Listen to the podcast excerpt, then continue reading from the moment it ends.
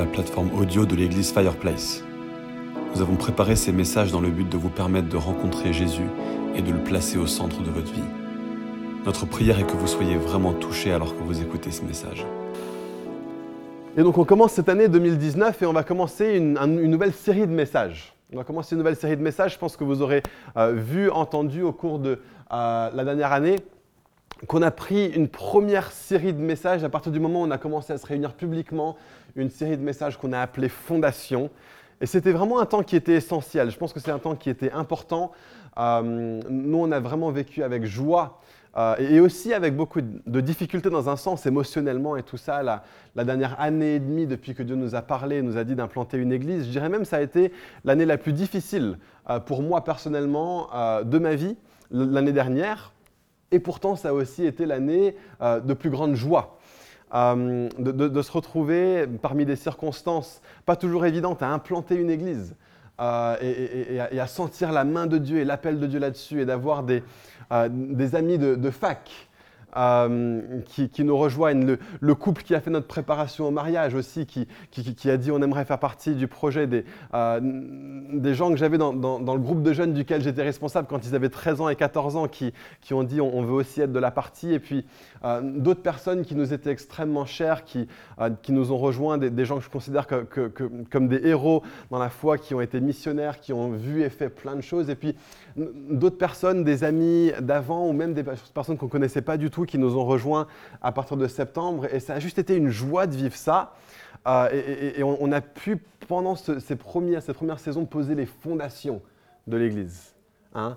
Dire voilà quel type d'église on aspire à être, voilà le type d'église qu'on voit dans la parole de Dieu, et voilà le type d'église qu'on aimerait bâtir ensemble. Et, et, je sens que ce que Dieu il veut nous dire maintenant, c'est si on veut être une église en bonne santé, ça passe par, être, ça passe par le fait d'être des chrétiens en bonne santé.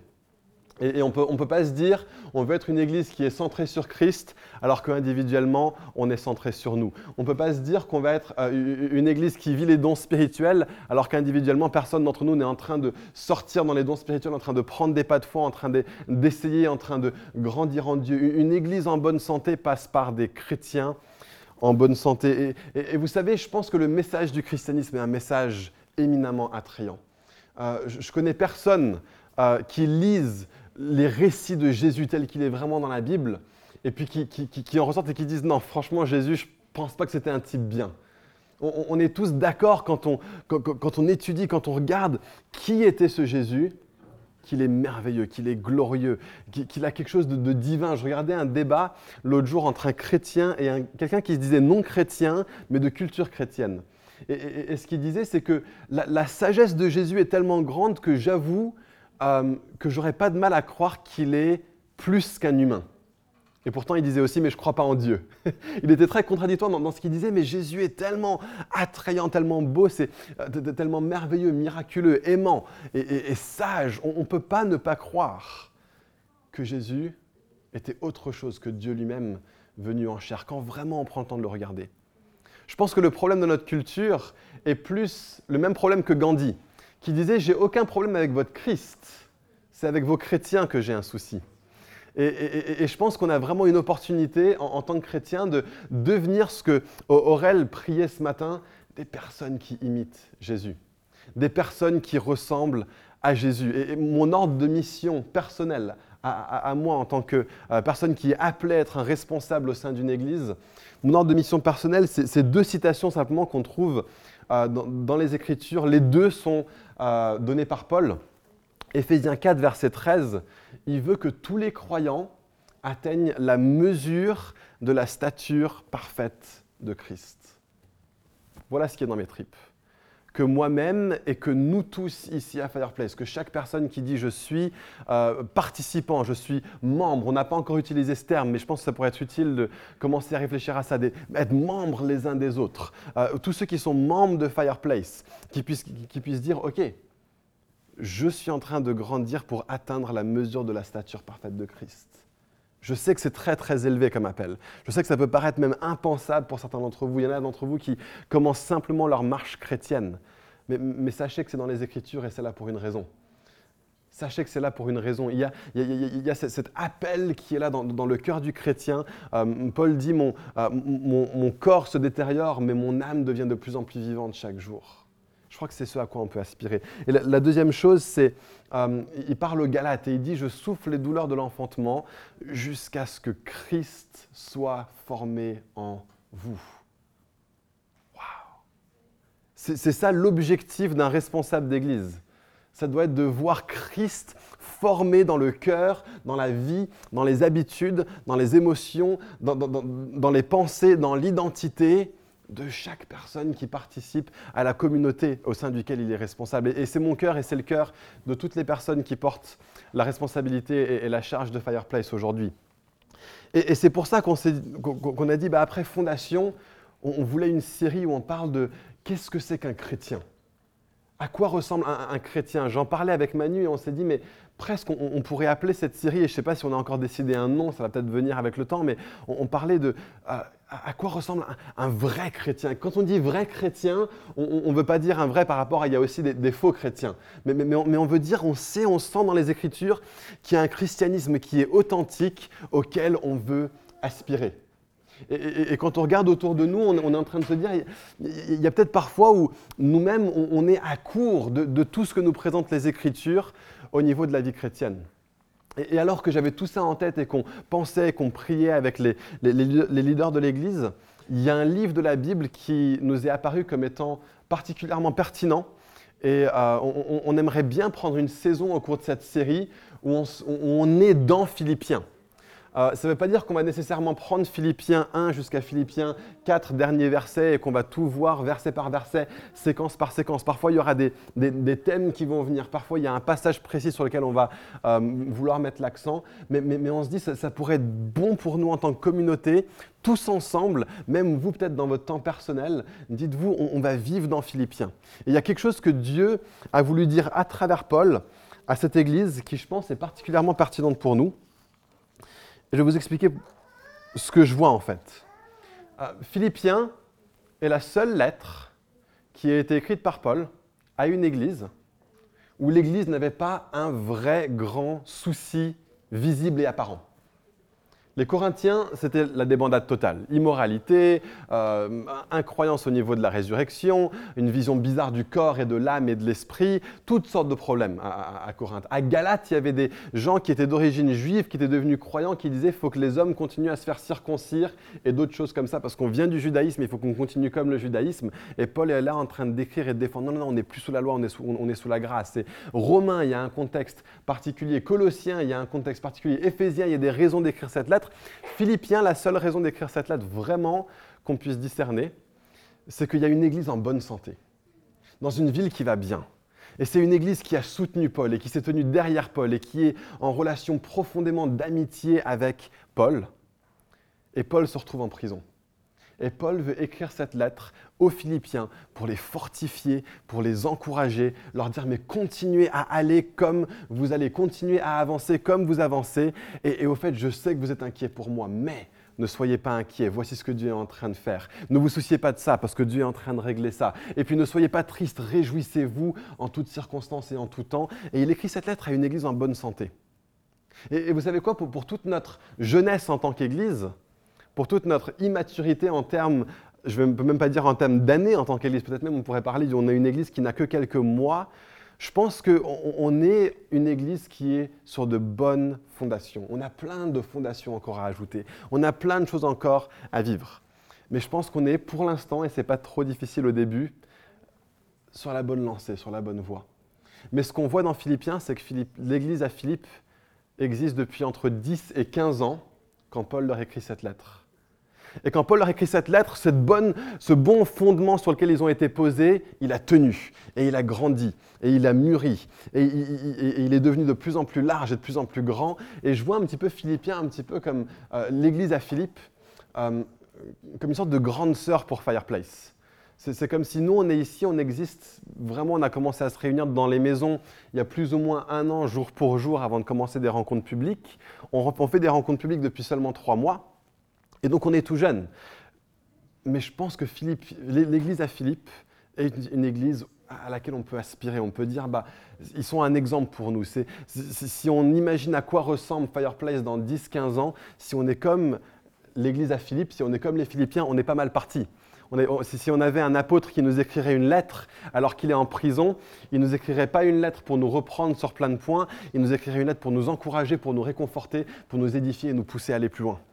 C'est ce genre de lettre-là que j'aimerais recevoir de la part de notre référent apostolique dans 10-15 ans s'il se retrouve en prison.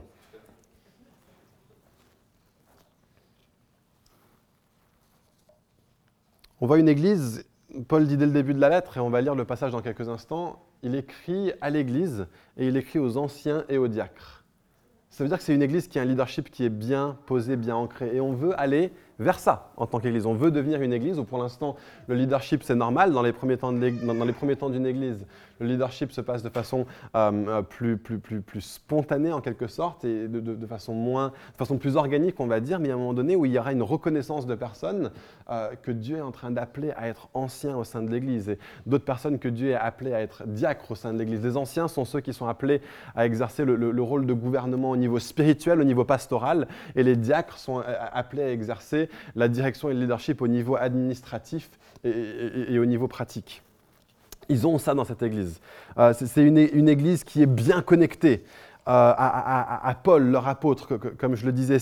Euh, Paul les remercie pour tout ce qu'ils contribuent financièrement, il les remercie pour la, part qu'ils prennent avec lui. Il les encourage à ressembler toujours plus à Jésus, autant individuellement qu'en Église. Il les exhorte à, à l'imiter, à imiter Jésus et à imiter Paul dans le fait que sa vie à lui est entièrement adonnée à Jésus. Il y a tellement, tellement, tellement de choses qu'on peut voir dans Philippiens. Mais avant de regarder Philippiens même, j'ai envie qu'on regarde comment l'Église a été implantée.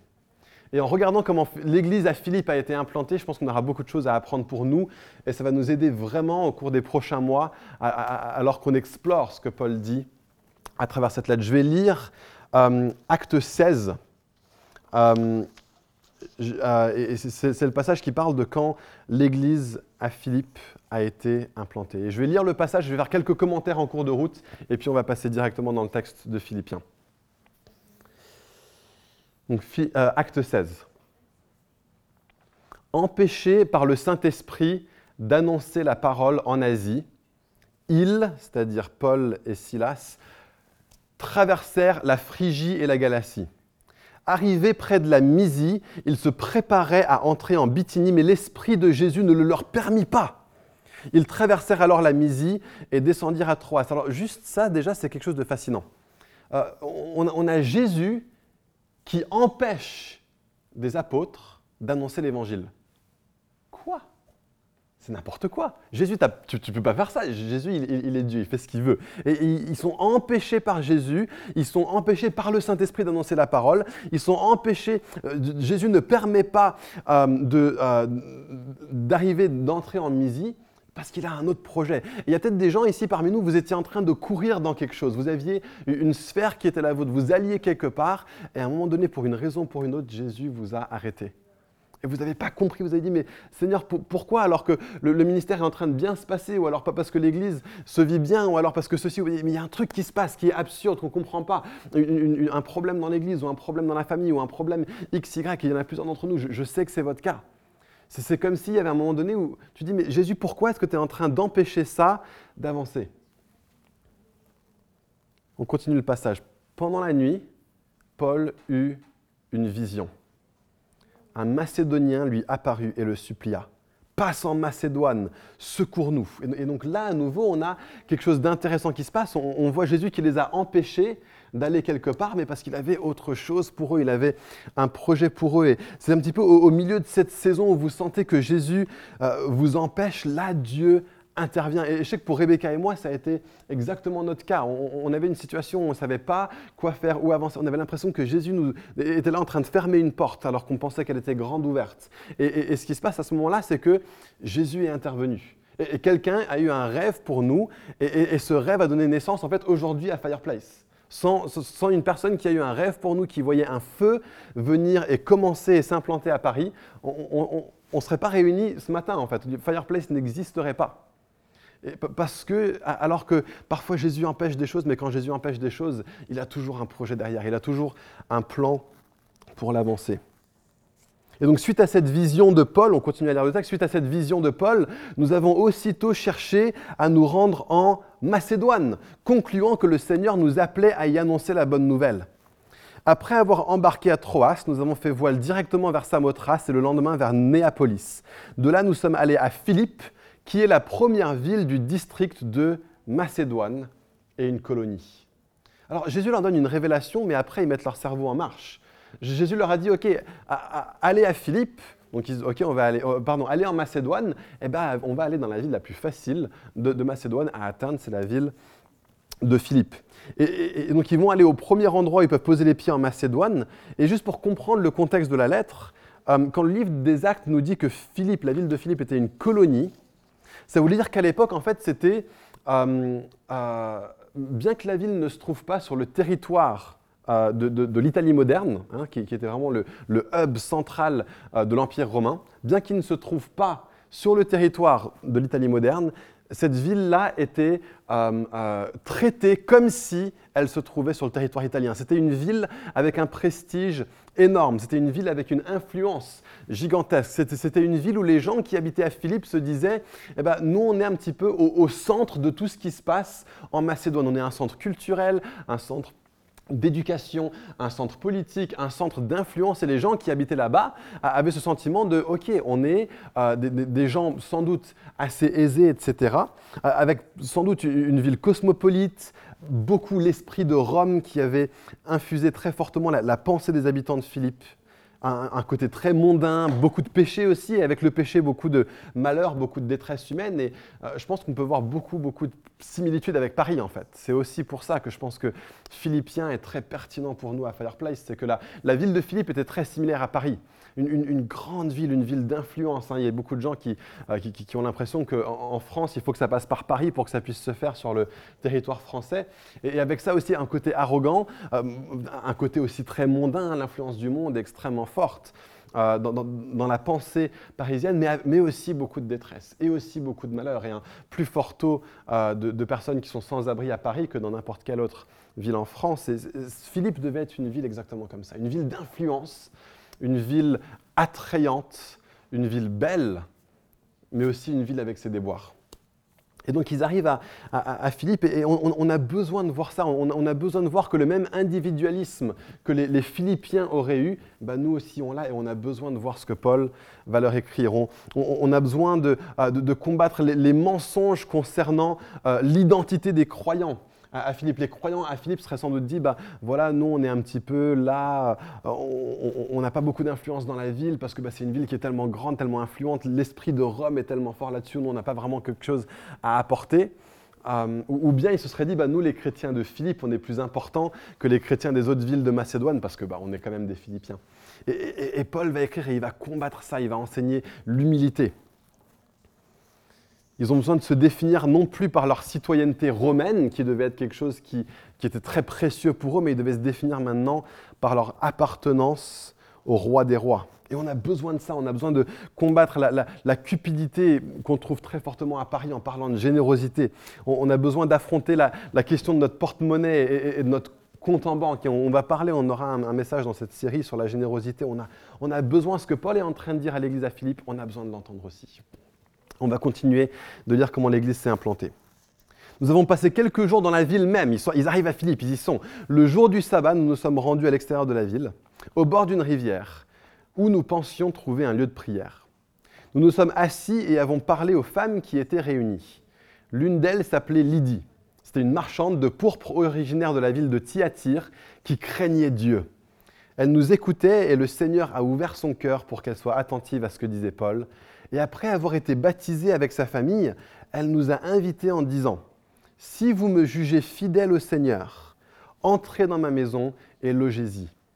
Et elle a fortement insisté pour que nous acceptions. Alors que nous nous rendions au lieu de prière, un jeune esclave qui avait un esprit de divination est venu à notre rencontre. Par ses prédictions, elle procurait un grand profit à ses maîtres. Elle s'est mise à l'œuvre elle s'est mise à nous suivre, pardon, Paul et, Paul et nous, en criant Ces hommes sont les serviteurs du Dieu très haut et ils nous annoncent le chemin du salut. Et elle fait cela pendant plusieurs jours. Paul, agacé, s'est retourné et a dit à l'esprit Je t'ordonne, au nom de Jésus-Christ, de sortir d'elle. il est sorti au moment même. Quand les maîtres de la servante ont vu disparaître l'espoir de leur gain, ils se sont emparés de Paul et Silas et les ont traînés sur la place publique devant les magistrats. Ils les ont présentés aux juges en disant Ces hommes sèment le trouble dans notre ville. Ce sont des juifs et ils annoncent des coutumes qui ne, euh, nous est pas permis d'accepter ni de suivre à nous qui sommes romains. La foule s'est aussi soulevée contre eux et les juges ont fait arracher leurs vêtements et ordonné qu'on les batte à coups de fouet. Après les avoir roués de coups, ils les ont jetés en prison en recommandant au gardien de la prison de les surveiller de près. Face à une telle consigne, le gardien les a jetés dans la prison intérieure et a emprisonné leurs pieds dans des entraves. Vers le milieu de la nuit, Paul et Silas priaient et chantaient les louanges de Dieu, et les prisonniers les écoutaient. Tout à coup, il y eut un tremblement de terre si violent que les fondations de la prison ont été ébranlées. Toutes les portes se sont immédiatement ouvertes, et les liens de tous les prisonniers ont été détachés. Lorsque le gardien de la prison s'est réveillé et a vu les portes de la prison ouvertes, il a tiré son épée, prêt à se tuer, car il croyait que les prisonniers s'étaient enfuis. Mais Paul a crié d'une voix forte, Ne te fais pas de mal, car nous sommes tous ici.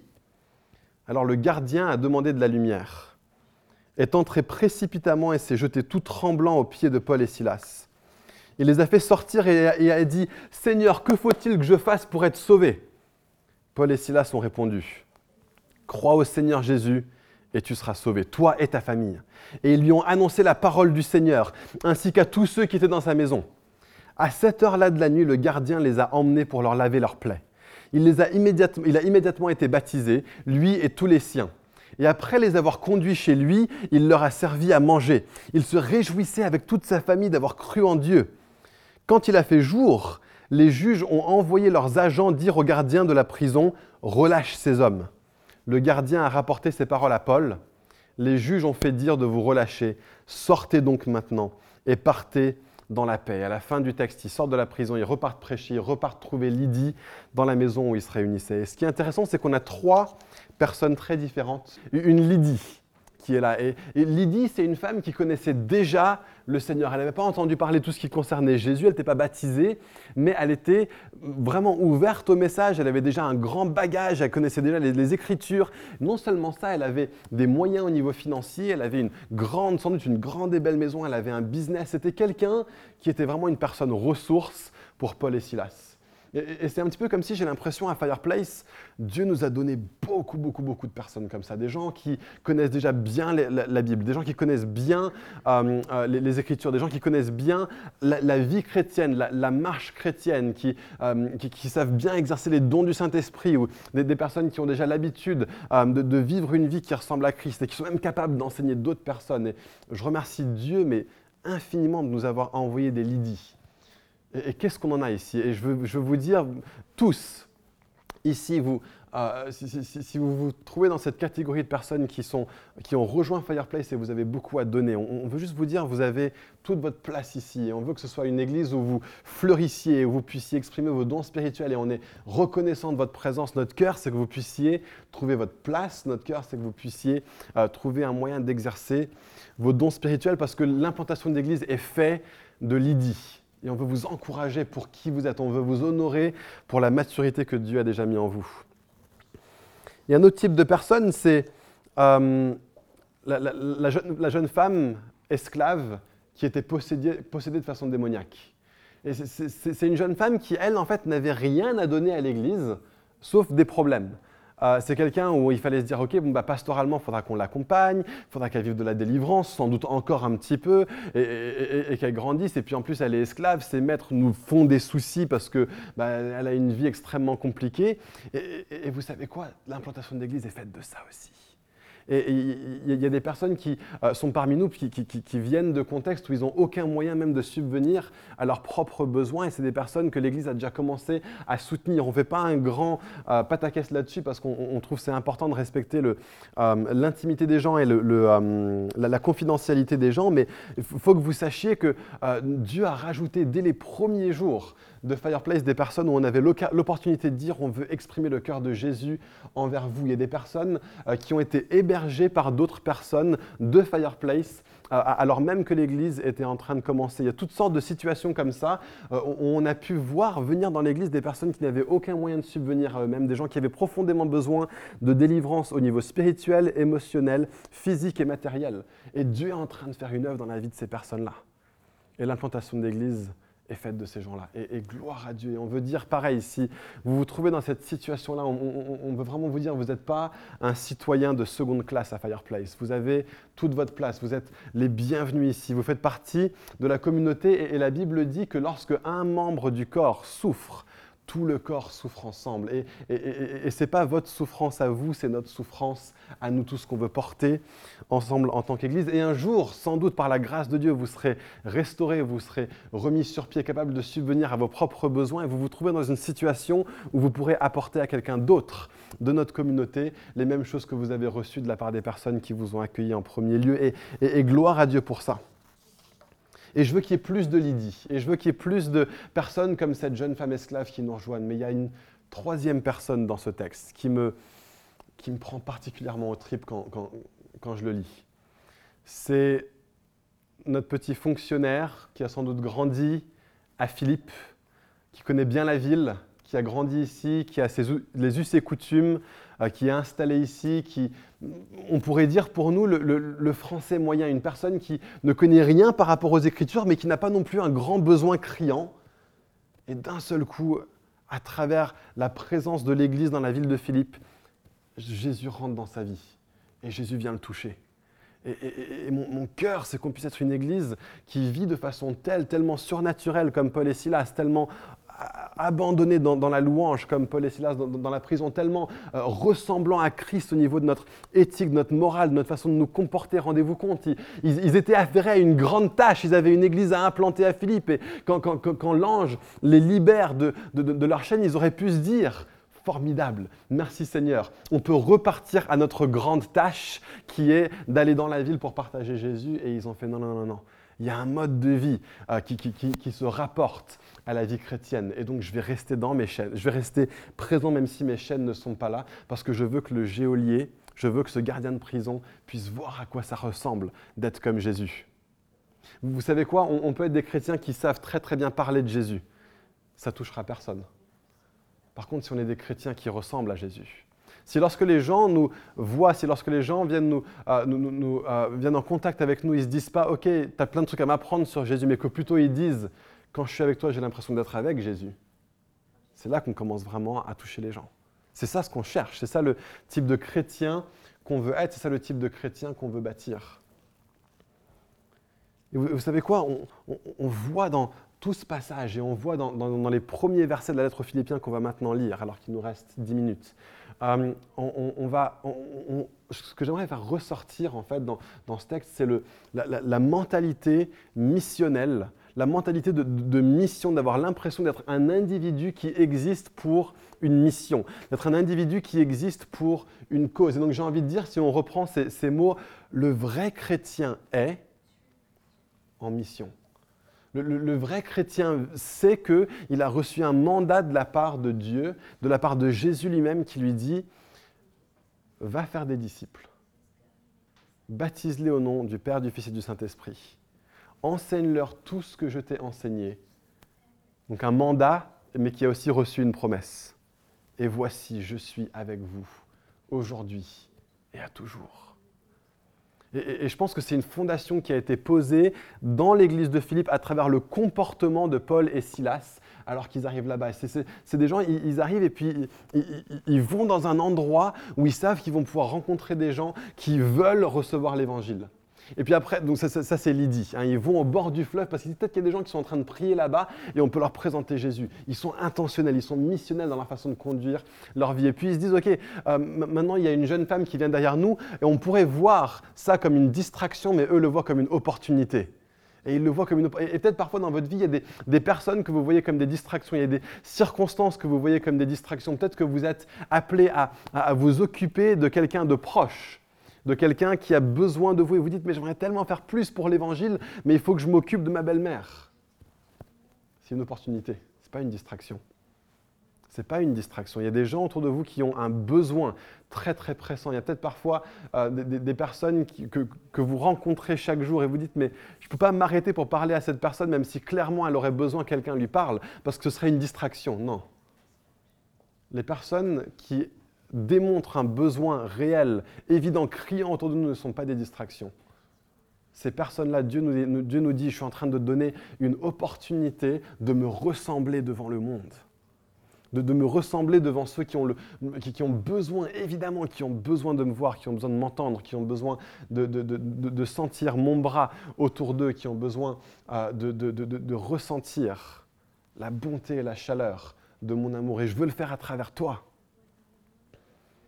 Mais ils sont aussi extrêmement intentionnels envers monsieur et madame tout le monde envers le, français moyen, envers, le, parisien moyen, envers le, philippien moyen, quelqu'un qui a toujours grandi ici, qui ne connaît pas grand-chose des Écritures, mais ils, veulent que cette personne-là rencontre Jésus. Ils veulent ce, même cri de leur cœur, faire un disciple de cette personne pour que eux aussi, même la, personne qui passe devant nous tous les jours, qu'on croise et qu'on remarque même pas Jésus, le cœur de Jésus pour cette personne-là, pour cet homme-là, pour cette femme-là, c'est que cet homme-là, cette femme-là atteignent la mesure parfaite de la stature de Christ eux aussi. Le, cœur de Jésus a, soif que lui-même, que Christ soit formé dans le cœur des Parisiens, même ceux qui ne donnent pas l'impression qu'on a besoin d'eux, ou qu'ils ont besoin de Jésus. Vous savez quoi? Ils ont besoin de Jésus. Ils ne le démontrent pas, ils ne le manifestent pas peut-être financièrement, ils ne le manifestent pas peut-être relationnellement, ils ne le manifestent pas peut-être euh, émotionnellement. Peut-être même qu'ils ne le manifestent pas spirituellement. Ils vont dire Ah oui, non, moi je suis zen. Mais, je peux vous garantir, les amis, parce que la Bible le dit et parce que mon expérience le confirme, que chaque personne qui ne connaît pas Jésus a un, besoin criant en lui de le rencontrer.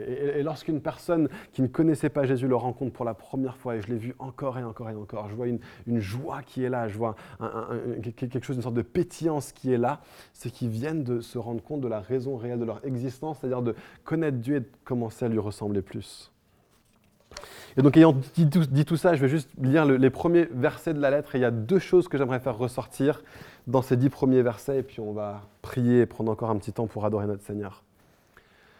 Philippiens 1, versets 1 à 10. De la part de Paul et Timothée. Donc, ils écrivent ensemble. Paul avait emmené avec lui Timothée alors que Paul se trouvait en prison à Rome. Timothée est venu lui rendre visite et ensemble, ils écrivent cette lettre. De la part de Paul et Timothée, serviteurs de Jésus-Christ à tous les saints en Jésus-Christ qui sont à Philippe, aux anciens et aux diacres, que la paix vous soit donnée de la part de Dieu notre Père et du Seigneur Jésus-Christ. Je dis ma reconnaissance de tout le souvenir que j'ai de vous. Dans toutes mes prières pour vous tous, je ne cesse d'exprimer ma joie à cause de la part que vous prenez à l'évangile. Notez bien ça, à cause de la part que vous prenez à l'évangile depuis le premier jour et jusqu'à maintenant, 10, 15 ans plus tard. Je suis persuadé que celui qui a commencé en vous cette bonne œuvre la poursuivra jusqu'à son terme, jusqu'au jour de Jésus-Christ. Il est juste que je pense là de vous, parce que je vous porte dans mon cœur. Vous qui participez tous Écoutez bien à nouveau, vous qui participez tous à la même grâce que moi, aussi bien dans ma détention que dans la défense et l'affermissement de l'Évangile. En effet, Dieu m'est témoin que je vous chéris avec la tendresse de Jésus-Christ. Qu'est-ce que j'aime ces mots? On pourrait faire sortir tellement de choses. J'aimerais bien parler de euh, Je vous chéris tous avec la tendresse de Jésus-Christ. C'est quelque chose que je ressens très fortement à l'égard de toutes les personnes qui ont rejoint Fireplace. Il y, a, une sorte de, tendresse, d'affection qui est là en, moi, et je sais que pour les autres responsables aussi, c'est le cas pour vous tous. Mais je sens Dieu m'a vraiment parlé par rapport à ces deux choses. Quand Paul dit Je ne cesse d'exprimer ma joie à cause de la part que vous prenez à l'évangile depuis le premier jour et jusqu'à maintenant. Et il dit aussi, vous participez tous à la même grâce que moi, aussi bien dans ma détention que dans la défense et l'affermissement de l'évangile. C'est deux choses. Qu'est-ce que Paul est en train de dire là-dedans? Quand, Paul parle euh, de prendre part à l'évangile, on le voit à d'autres endroits, il n'est pas en train de parler simplement de croire l'évangile. Quand Paul dit prendre part à l'évangile, il, est en train de dire prendre part à la proclamation, la diffusion, l'expansion, l'extension du message de l'évangile autour de nous. Et on voit ce langage-là qui est utilisé dans d'autres lettres de Paul, on voit ce langage-là qui est utilisé aussi euh, dans, le livre des Actes où il dit l'évangile ne cessait de croître. Hein. Euh, l'évangile croissait, je pensais que l'évangile c'est le message concernant Jésus. Comment est-ce que le message concernant Jésus peut croître alors que Jésus, lui, ne grandit pas parce qu'il est déjà éternellement grand? Non, ce n'est pas l'évangile qui grandit, c'est la proclamation, la diffusion, l'acceptation, l'impact de l'évangile. Et, Paul dit que les Philippiens prennent part avec lui dans cette œuvre. On, a là un, apôtre qui est là et qui dit, j'ai été envoyé, missionné par Jésus pour l'extension du royaume de Dieu dans toutes les nations de la terre. Et vous qui êtes là Philippe, vous êtes en mission. Vous, vous, avez été connecté à l'évangile, mais maintenant vous êtes devenus, vous aussi, des ouvriers dans la moisson. Vous aussi, vous êtes devenus des personnes qui sont appelées quotidiennement à, chercher à étendre le message de l'Évangile, à partager le message de l'Évangile, à démontrer le message de l'Évangile. Moi, je suis en train de le faire dans plein d'endroits différents, mais vous, vous le faites à Philippe. Et vous, vous le faites dans la ville de Philippe. Et c'est mon cœur pour nous, ici à Paris, qu'on puisse se dire, Dieu nous a appelés à la ville de Paris soit parce que Dieu vous l'a dit particulièrement et vous avez déménagé pour venir à Paris, ou bien simplement parce que c'est l'endroit où vous habitez maintenant. Si Paris est l'endroit où vous habitez maintenant, alors Dieu est en train de vous appeler à partager l'Évangile, à participer à l'Évangile à Paris maintenant. Peut-être qu'un jour, il vous dira d'aller autre part, mais maintenant, là où vous êtes maintenant, vous êtes à Paris, dans cette ville. Et vous êtes là et, ce passage est en train de vous appeler à dire, euh, prenez part à l'évangile avec moi. Prenez part à la proclamation, à la diffusion de l'évangile avec moi. Qu'est-ce que ça veut dire? Moi, je vois deux choses fortement. Je pense que l'évangile est un message qui s'accepte dans le cœur personnel et un message qui s'incarne dans un corps collectivement. Ça veut dire que si vous avez des opportunités de partager l'évangile de Jésus avec des gens autour de vous, même des gens qui vous ont déjà dit mais je t'ai déjà entendu et je n'ai pas envie de l'entendre, parlez-leur-en à nouveau. Parlez-leur à nouveau. Ne, vous lassez pas d'exalter les gloires de Jésus devant ceux qui ne le connaissent pas encore au niveau personnel. Mais ce n'est pas seulement ça, c'est aussi incarner collectivement. Bien joué. Bravo. Persévérance. Euh, mais c'est aussi quelque chose qui est incarné collectivement.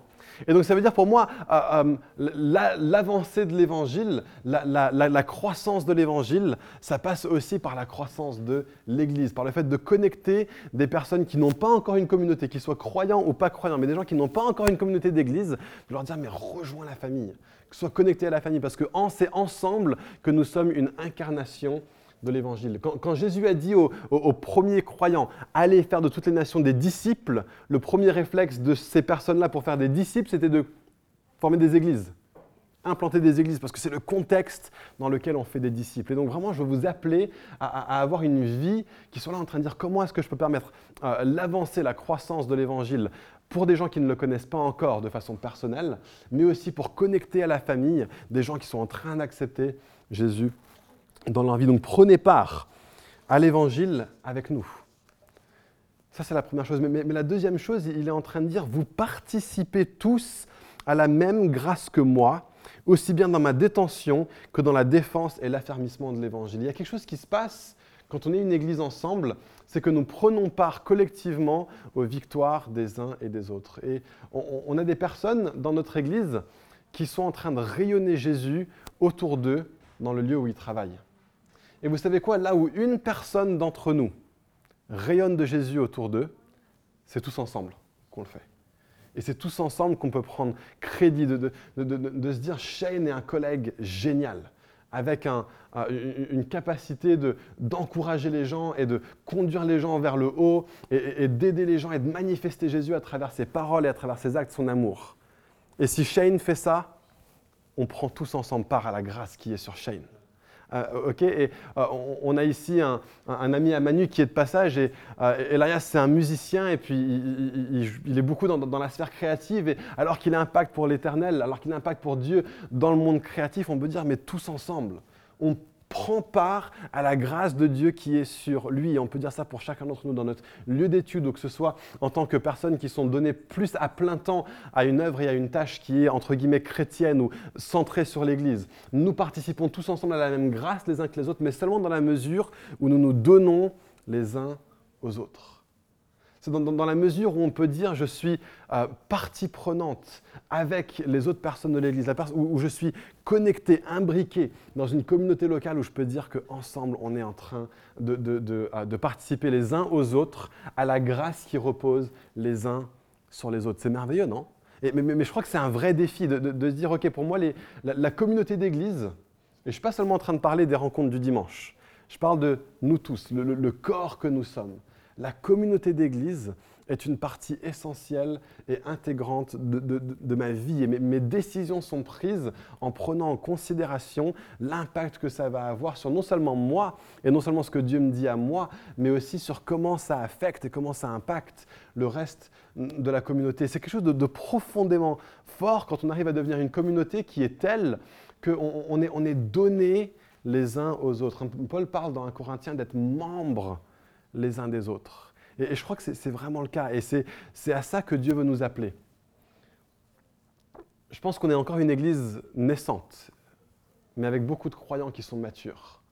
Et, je crois qu'il y a un appel de la part de Dieu de dire à nouveau en 2019, prenez une décision de dire, OK, je vais me donner, je, me jeter dedans, corps et âme, dans, cette communauté qui est en train d'être formée, pour qu'ensemble, on puisse se dire, on participe à la même grâce les uns que les autres. Il y a un sens réel de dire, on pleure avec ceux qui pleurent et on se réjouit avec ceux qui se réjouissent lorsqu'on a une, pleine implication, lorsqu'on a vraiment, on se dit, mais j'ai brûlé l'éponge, j'ai coupé l'éponge, je, me donne à une communauté. Et, et ça ne veut pas dire être dans une communauté et ne rien voir du monde chrétien alentour. Au contraire, je pense puissamment. Il y a une grande force d'être dans une grande ville où il y a beaucoup de communautés, et puis on a des conférences et des choses qui se passent, et des formations ici et là, et des soirées de louanges qui se passent. C'est génial d'être à Paris pour ça.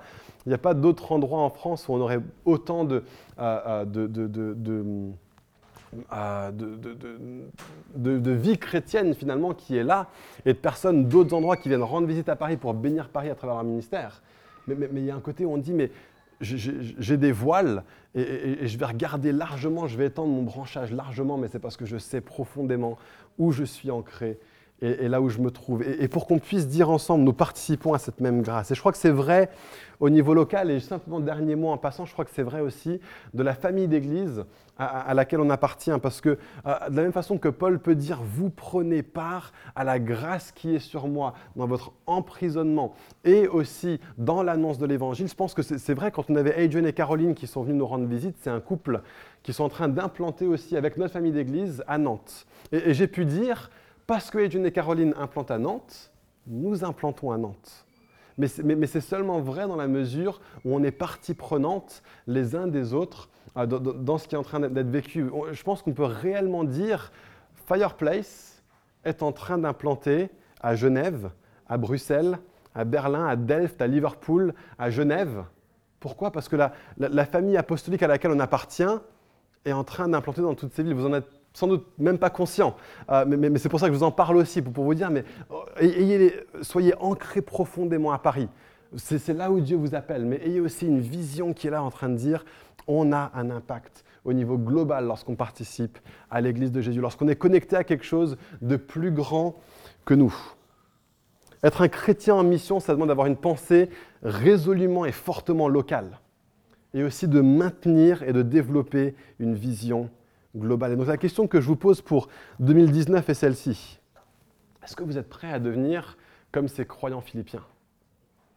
À non seulement dire depuis le commencement et jusqu'à maintenant, hein, ça fait 10-15 ans qu'ils vivent ça, de se dire ok, on est là pour le long terme, on est là pour creuser ensemble, on est là pour bâtir ensemble. Je, vais euh, me, donner à ça, je vais m'ancrer là-dedans et, je vais pleinement, pleinement, pleinement laisser Dieu utiliser tout ce qui est en moi pour servir toutes les personnes autour de moi et laisser toutes les personnes autour de moi avoir un aussi grand impact que possible sur moi. Et c'est ça l'Église et c'est comme ça qu'on devient des disciples de Jésus. Dieu veut ajouter encore à Fireplace de nombreux lidis. Il veut nous donner l'opportunité de toucher et de bénir de nombreuses personnes comme la jeune femme esclave. Et il veut aussi nous permettre d'être une église qui touche des gens comme le géolier, comme le gardien de prison, voir des familles entières être glorieusement sauvées, alors qu'aujourd'hui, si tu leur demandais, est-ce que l'arche de Noé, c'est vers le début ou vers la fin de la Bible, ils ne sauraient pas te répondre. Mais, mais de dire, à travers l'Église, à travers le témoignage des individus, des, disciples de Jésus que nous sommes, de voir la ville de Paris mise sens dessus dessous, à tel point qu'il euh, y en a d'entre nous qui, se retrouvent à devoir défendre ce qu'on est en train de faire devant des autorités parce que les, gens en entendent parler et parce que ça, fait du remous. Et les gens se disent Mais, c'est quoi ce truc? Ils sont surnaturellement naturels, mais au final, on, va accepter qu'ils soient relâchés, libérés parce qu'ils démontrent tellement la, la, vie de Dieu. Est-ce qu'on est prêt à se donner vraiment pleinement, entièrement à ce que Dieu veut qu'on soit? Parce qu'une église en bonne santé est constituée de chrétiens en bonne santé. Amen. Est-ce que je peux inviter chacun à, se lever peut-être en, réponse à ce que j'ai partagé ce matin? Merci d'avoir écouté ce message enregistré à l'église Fireplace à Paris. Si vous souhaitez avoir plus d'informations sur nous et nos activités, rejoignez-nous les dimanches matins à 10h30 au 78 rue de Sèvres ou bien connectez-vous sur notre page Facebook ou sur notre site web églisefireplace.com.